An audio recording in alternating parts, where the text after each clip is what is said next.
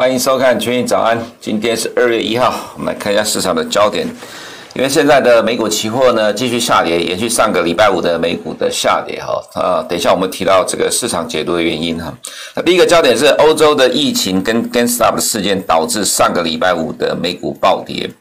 那 GameStop 这个事件呢，也是今天早上到目前为止美股期货继续下跌的原因之一哈。那等一下在美股部分，我们做个探讨。那另外还有一个是欧洲的疫情啊哈，其实呃。大概最近这几天，一般在去解读分析美股的时候，主要都认为是因为 GameStop 事件造成美股的暴跌。不过，我记得在上周上半周的时候，我们有提到说，其实，在亚欧洲时段的时候，其实呃，欧洲股市跌幅在扩大，都把呃道琼的跌幅都拖下水哈。所以，其实美股严格来讲哦，它其实受到欧洲的疫情影响比较大，就欧洲股市的下跌。那在呃周末期间，我们花了一点时间去。呃，梳理这个国际股市的动态哦，其实大致上我们得到结论是跟我们在上礼拜所讲一样哈，其实这一波的。呃，全球股市下跌其实没什么意外的话了哈，不要说意外，其实实际上它其实就欧洲股市下跌所造成的。欧洲股市下跌其实就是因为疫情扩大的关系，而且经济双底衰退了哈。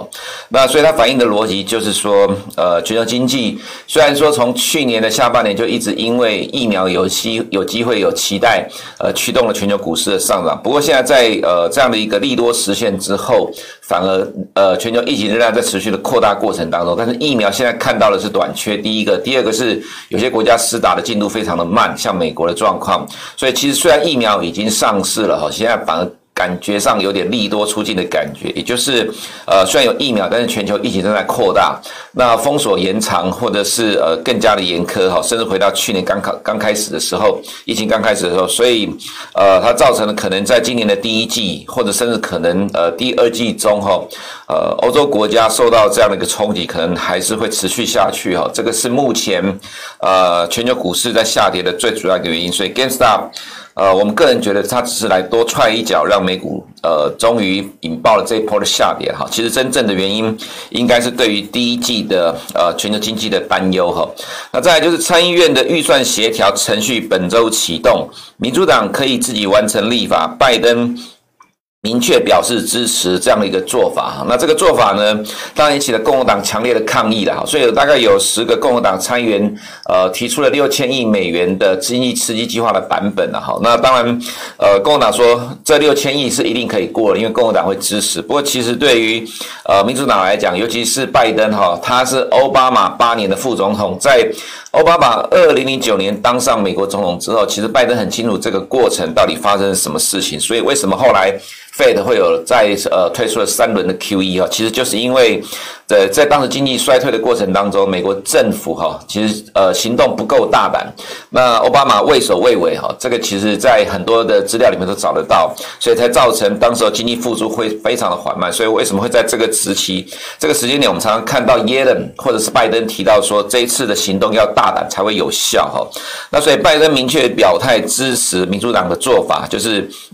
用预算协调了哈，这个其实只要五十一票就可以通过一点九兆里面的大部分的呃这个拜登所要的内容哈。再就这个礼拜五的重点是非农业就业人口预期增加五万人，前期是跌了十四万人哈。那再来是呃上个礼拜五公布的数据哈，中国呃整周对美国玉米的单周采购报量是历史的天量了哈，所以呃这个造成上礼拜的玉米大涨，礼拜五哈。再就中国的 PMI 再度下滑哈，市场担忧再起，那长假前的卖压。压抑台股。那今天我们在最后的部分会呃告诉投资人如何用最低的成成本去买到台积电哈。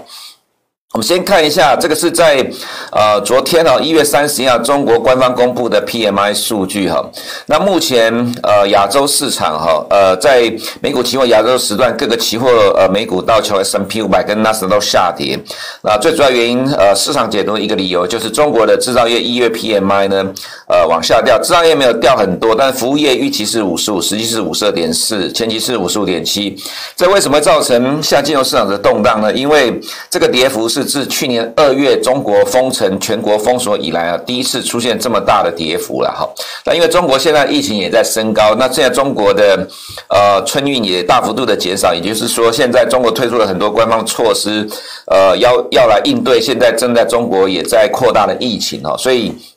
呃，中国的经济在一月已经开始趋缓了，尤其在服务业这一块哈。那当然，呃，中国被视为是今年带动全球经济的火车头哈。那现在呃又回到亚洲来了，疫情的扩大哦，所以呃这个其实影响到现在的全球金融市场对于经济复苏的信心了哈。虽然美国股市是相对上最强，不过呃全球经济的火车头之一，中国也开始进入短暂的呃经济下滑的状况哈。这个就会造成从上个礼礼拜开始，欧洲股市带动美国股市下跌之后，新一波的呃经济面的压力，那这个就不会是所谓的技术面跟筹码面的调整了，而会是呃再加上心里面的担忧哈，因为这个新冠肺炎从去年到现在为止，就是压抑全球经济最主要的一个。呃，这个利空，但是因为有纾困案，但是现在再来一次的呃进入可能经济趋缓的状况，好，所以对市场自然会产生了压力哈。那美国上个礼拜五公布的核心 P C 的数据实际是一点五了，有在反弹，不过这个。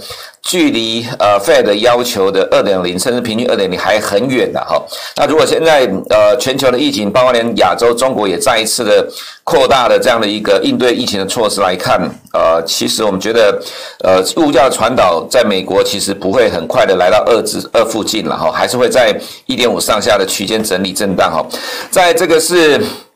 呃，德国股市跟欧洲跟德国股市跟法国股市啊，我们上个礼拜就提到说哈，我们经常看到在欧洲时段的时候呢，呃，欧洲期货股市期货下跌，把呃道琼期货的往下带哈，就跌幅扩大，然后到了晚上变成是纳斯达在强势，把道琼给拉起来。不过整个趋势上来看，呃，道琼还是偏弱，因为道琼最主要还是传统产业或工业股哈。那我们可以看到呢，这个是呃上面德国股市，下面是法国股市，它的高点是在一月八号哈。那在这个框。这个圆圈这个位置呢，是 ECB 在一月二十一号会议提到欧洲会双底的衰退啊。那今年的上半年经济还是保守，结果呃，在一月二十一号之后，欧股就启动了呃新一波的跌势哈。那这德国还是比较好的，因为它还有从十八号到二十一号的反弹。那其他的像呃法国其实并没有什么明显的反弹哈。意大利跟西班牙也是一样哦，意大利还稍微有反弹，但同样是在一月八号见高点。德国、法国、西班牙、意大利呢，都是在一月八号就见高点的。英国在一月七号见。更高点了，那我们可以看到。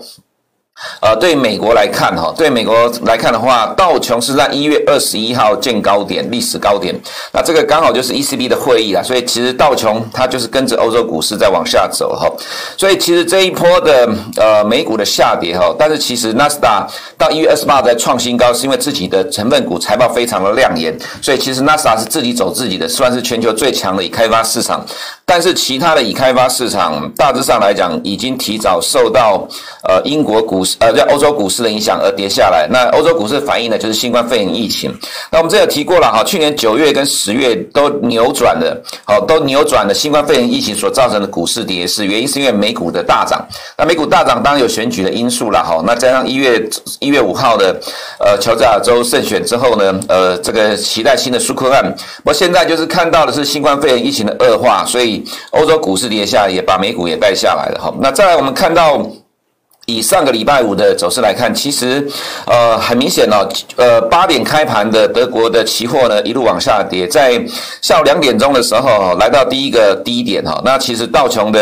呃低点哈，它其实比较早看到。那在欧洲时段之后呢，哦，大致上呃全部哈都是由欧洲由德国股市的期货在主导的哈。那这边红线是收盘之后啦，才是美股自己跌。所以其实从头到尾，呃，其实道琼期货下跌，大致上就是受到欧洲股市的压。压抑了哈，所以其实八点钟的开盘之后，如果德国股市呃德呃德国的期货呢没有往上反弹，就是现在的部分还继续往下跌的话，那至少呃今天来看，我们可能觉得全球股市走势上还是比较不乐观的哈。那另外就是。GameStop 跟 AMC 呢，呃，上个礼拜五的持续的上涨，当然这就另外一个美股下跌的呃导火线了哈。不过其实以现在状况来看呢，这是美股的放空的比例哈，现在占整个市场大概只有三点五个 percent 哈，所以呃要用所谓的轧空去讲说美股见顶的哈，这个其实我们觉得就是下跌找理由。不过也是因为呃现在就是有散户堆起来的行情哦，所以其实对于法人而言，就认为说这个是美股见顶。的关键征兆之一啦。那当然，既然是找理由下跌，又有欧洲股市的下跌影响的美股哈，那又是基本面。加上我们看到中国的。呃，经济开始放缓了哈，所以这个大概是变成多重的利空，在同一个时间点，呃呃冲击的市场。所以其实对于本周的美股来看哈，我们觉得至少上半周了哈，可能压力还是蛮大的。那道琼已经跌破了五十天均线了，S M P 点到五十天均线了哈。那 Apple 其实看起来照这情况来看，财报也没有用哈，那就直接呃反映所谓的第一季呃状况不好的一个状况。这其实是跟之前都一样，只是市场就找理由下跌。所以其他的强势股分。纷纷都跌哈，纳斯达最强刚破二十天均线啊，不过其实趋势上来看，至少本周上半周来讲，都会受到呃目前市场气氛比较趋向于保守的影响哈。那美国十年公债殖利率呢，在上礼拜 ECB 的官员说，暂时没有急迫性的宽松货币政策之后，造成了呃欧债下跌，带动了美债下跌，所以殖利率上涨，短线的反弹哈。美元指数我们认为呃短期还是在二十五天均线持续的震荡，但是会开始慢慢逐渐的走强，呃呃。突破五十天均线之后，就会继续往上，呃，进入慢慢升值的走势哈。那所以其实对欧元走势来看，状况是比较差的哈。那原油的部分，呃，刚有提到，中国现在呃正在积极的呃推出各项应对疫情扩大的措施哈。那中国的经济开始趋缓的情况下，对于呃全球现在中呃原油需求最大的两个国家，美国跟中国。其中一个部分，中国现在需求都开始减缓了，但是因为沙特阿拉伯二月开始每天减产一百万桶，所以一正一负的情况之下，大概就是区间震荡哈。黄金呃，现在看起来哈，就上个礼拜我受到压抑哈。不过如果呃美元继续涨的话，其实现在可能会有人寻求避险，它可能反弹空间也有限哈。玉米的话呢，上个礼拜五哈。单日中国买美国玉米两百一十万吨，整周的话呢，中国买美国玉米是五百八十四点八万吨。那美国玉米在上个礼拜整周的销售量是六百一十六万吨，这是创了历史的天量了哈。所以上个礼拜五，呃，玉米就大涨了二点三四 percent。那变成说哈，这是我们在过去几呃两周所强调的哈，接下来玉米的基本面最强，所以玉米的走势会最强哈。那当然，其实现在加上巴西以后播种时的玉米在全球缺货的预期更加强烈，那玉米大涨了，带动了黄豆的反弹哈。那黄豆状况。呃，基本面稍微变得差了一点的，所以还是一个弱势的反弹。那小麦走势也差，但就是说受到玉米大涨影响也被带起来。黄小玉里面，我们还是认为哈，这三个里面来看，现在看起来最强的还是玉米哦。那建议呃，投资人不妨多关注玉米哦。铜的部分就会受到呃全球股市的影响，尤其是美股的部分了哈。所以呃，在短期来讲，看起来就是会往下修正的，至少要等到新的纾困案出来之后，铜价才有可能再继续往上走高。外资在亚洲的动态哈，就是呈现了卖超的状况，我们。看一下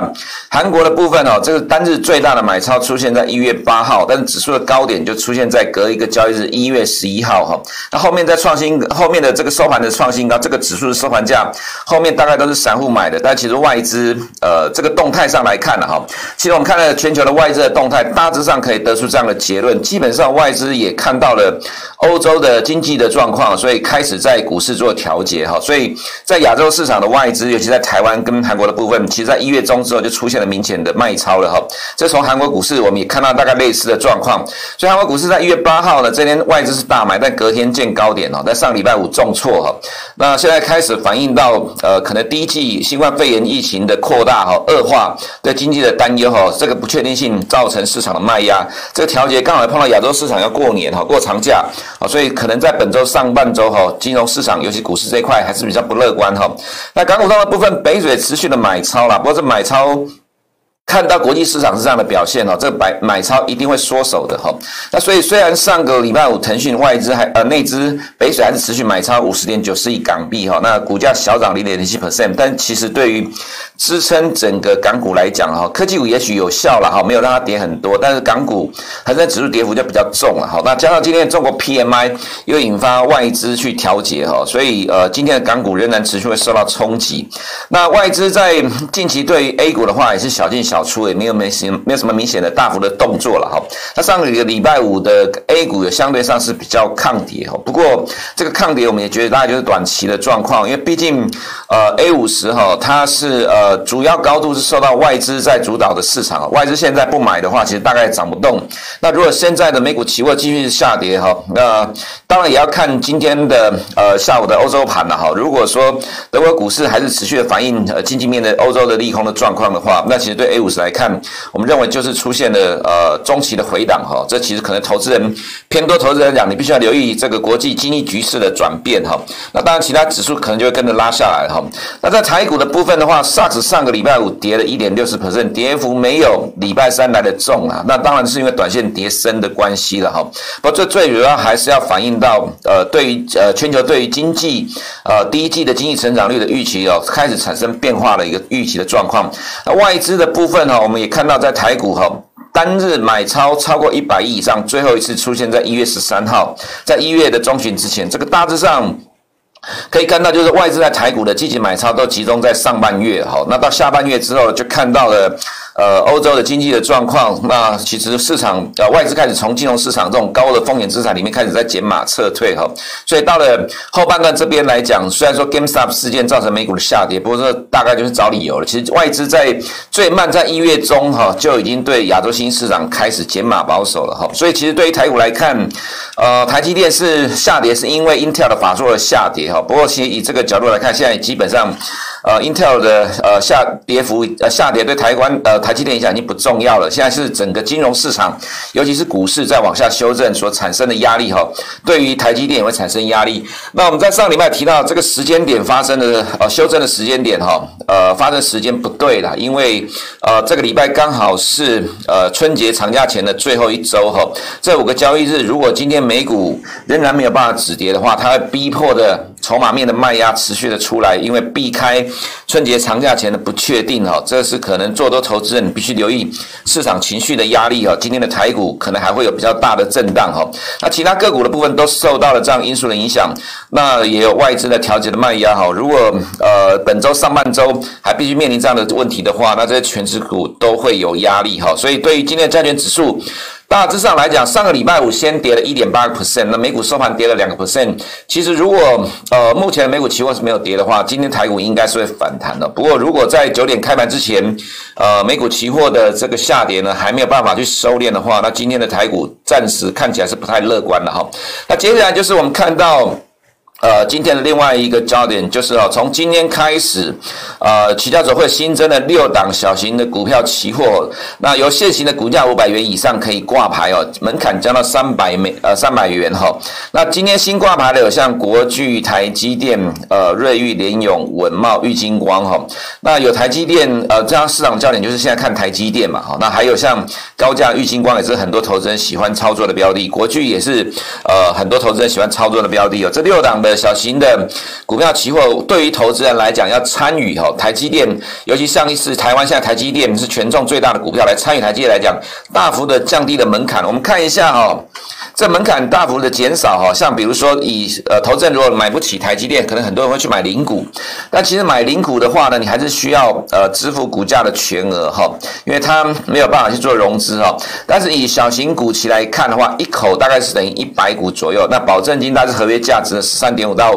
二十点五二五 percent 哈，那交易税的话，小型股期大概是十万分之二，交易税大概是千分之三哦，这差距非常非常的大。光在交易税这个部分来讲哈，成本就低了非常的多哈。再就是说哈，这个是现股跟融资融券股票期货的比较哈。当然第一个交易税就差距非常的大，杠杆的话呢，股票期货的杠杆很大的，而且它又可以呃做当中交易哦。再来是手续费的部分，现股的交易哈。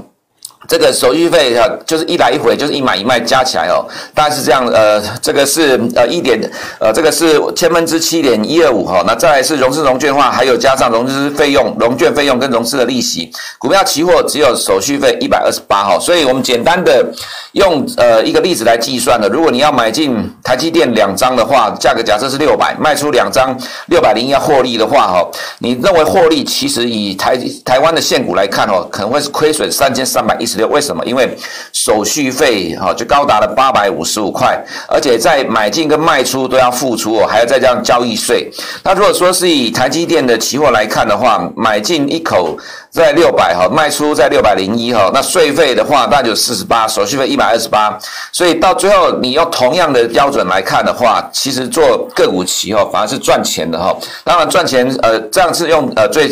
最简单的入门门槛，大概就是去买进一口来看，跟买进股票来看的话呢，其实做期货，你用低成本的交易呢，其实你可以赚到比用买现股来讲赚到更高的收益了哈，所以这从这个表里面就可以很清楚看到呢，其实现在小型股期货推出之后，更有利于投资人，呃，进入呃降低进入台积电的门槛哈。那这一波台积电虽然说受到因为国际股市的大幅度的震荡，还有 Intel 法说而下跌哈，那今天没有什么意外也会下跌，但是我们认为呢，可能在经过这一波的中期筹码修正完之后，会是对于没有搭上台积电这一波大行情的投资人一个非常好逢低买进的机会了哈，当然就是要等到技术面、筹码面止跌之后，反而是可以利用呃台积电的个股期哈，来做一个呃波段的操作哈。以上是我们今天群益早安的内容哈。那群益新春不打烊活动开跑哈，为了感谢大家对群益的支持，我们准备了分享蛮好礼的活动，详情请见留言栏。我们明天见。如果你不想错过最新市场动态，记得开启小铃铛并按下订阅。此外，我们在脸书、YouTube 以及 Podcast 都有丰富的影片内容，千万不要错过。每日全球财经事件深度解说，尽在群益与您分享。